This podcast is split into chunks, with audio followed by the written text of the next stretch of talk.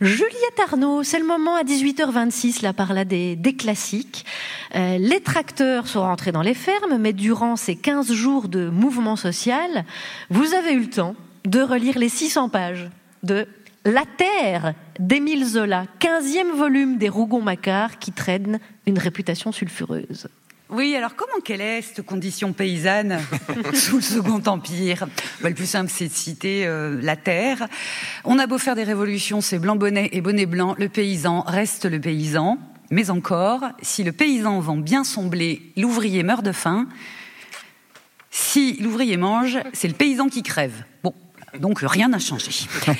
Donc après le monde politique, après les petits commerçants, les ouvriers, les curés, les bourgeois de province et de Paris, Zola s'est donc emparé du monde paysan. Et comme c'est Zola, eh ben il va pas faire dans le pastoral, le bucolique, le tendre et les jolis sentiments. Ici, tous les personnages euh, du roman sont habités par la passion de la terre, la grande travailleuse, éternellement à la besogne. La terre impitoyable aussi. Je le cite, il parle d'un vieux paysan et il dit de lui, Zola, il avait aimé la terre en femme qui tue et pour qui on assassine. Les paysans dans la terre sont souvent pauvres, ils travaillent comme des chiens. Comment est-ce que ça les rendrait pas impitoyables Après tout, le, mal, le malheur n'embellit que les écrevisses. C'est un proverbe russe. En malheur, ici connaissent les Russes. Dès la parution du livre, il y a eu une tribune dans le Figaro. Quand je vous dis que rien ne change. Une tribune pour beugler en disant euh, Zola, le maître, est descendu au fond de l'immondice. Ce qui est vrai. Pourquoi? Parce que dans ce livre, c'est vrai que c'est la pas du gain, la violence qui en découle, l'avidité, la ladrerie, l'inceste, le viol, beaucoup, le meurtre, un certain nombre.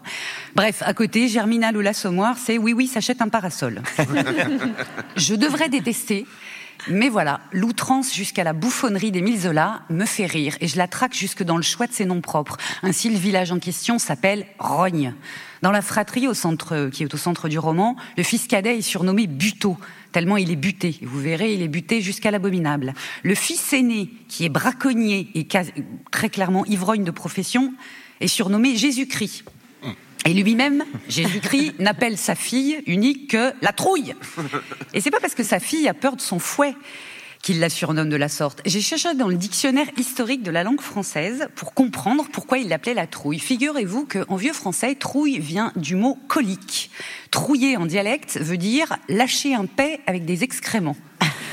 Or, Jésus-Christ, et ça Zola est très précis là-dessus, dit qu'il est très venteux.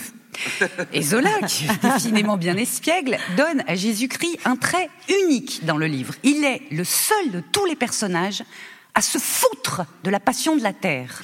À la fin d'un chapitre où les vents de Jésus-Christ tiennent beaucoup de place, et qui m'ont préféré, il y a un instant de philosophie narquoise à base de tout ça ne vaut pas un paix.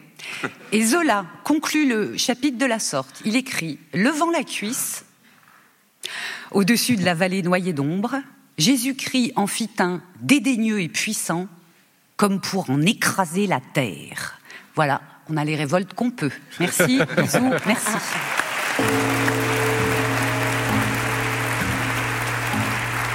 Et à présent, ce roman de Zola va faire l'objet d'une adaptation dans le petit théâtre radiophonique du Grand Dimanche soir.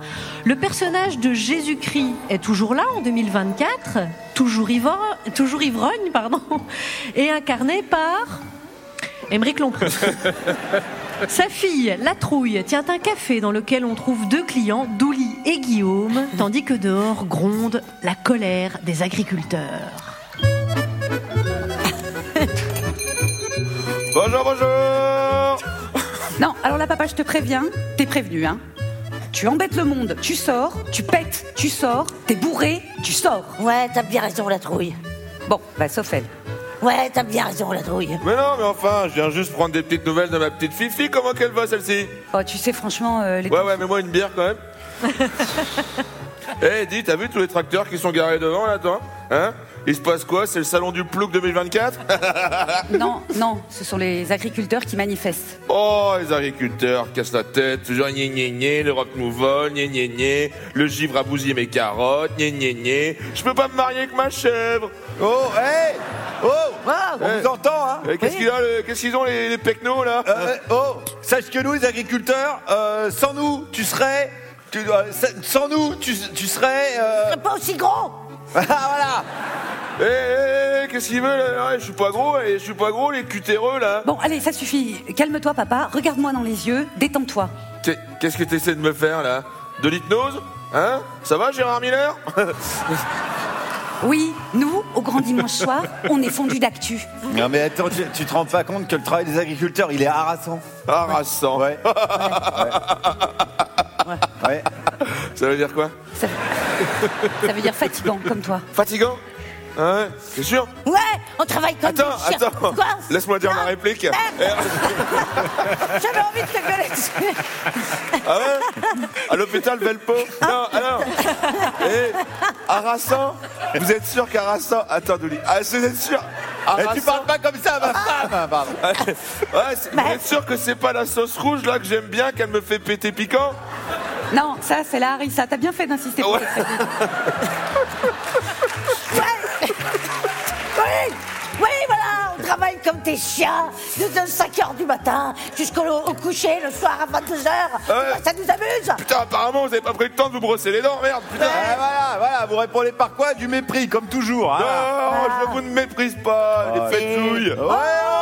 Ça suffit, ça suffit. Calmez-vous, ça suffit. On n'est pas là pour dire n'importe quoi. On n'est pas sur ces news. Oui, au grand dimanche soir, on est fondus d'actu. Oui, oui, et puis tu sais, sans nous, tu pourrais pas la boire, ta bière française, voilà. Tu serais obligé de boire quoi? Une bière allemande ou anglaise ou pire encore, belge? Non Nom de Dieu, mais elle a raison Eh, Eh, Allez, viens la trouille, ferme ton rad, on monte à la capitale ouais, Ouais. Merci à la petite troupe de cette dramatique de Radio France. Et merci Juliette Arnaud. Merci également à Camille Hermite et Thomas Moisan à la vidéo, ainsi qu'à Léon Jacquier et Thibaut Laga à la lumière, car c'est un spectacle radiophonique dans vos oreilles et dans vos yeux si vous nous suivez en streaming sur la chaîne euh, YouTube de France Inter.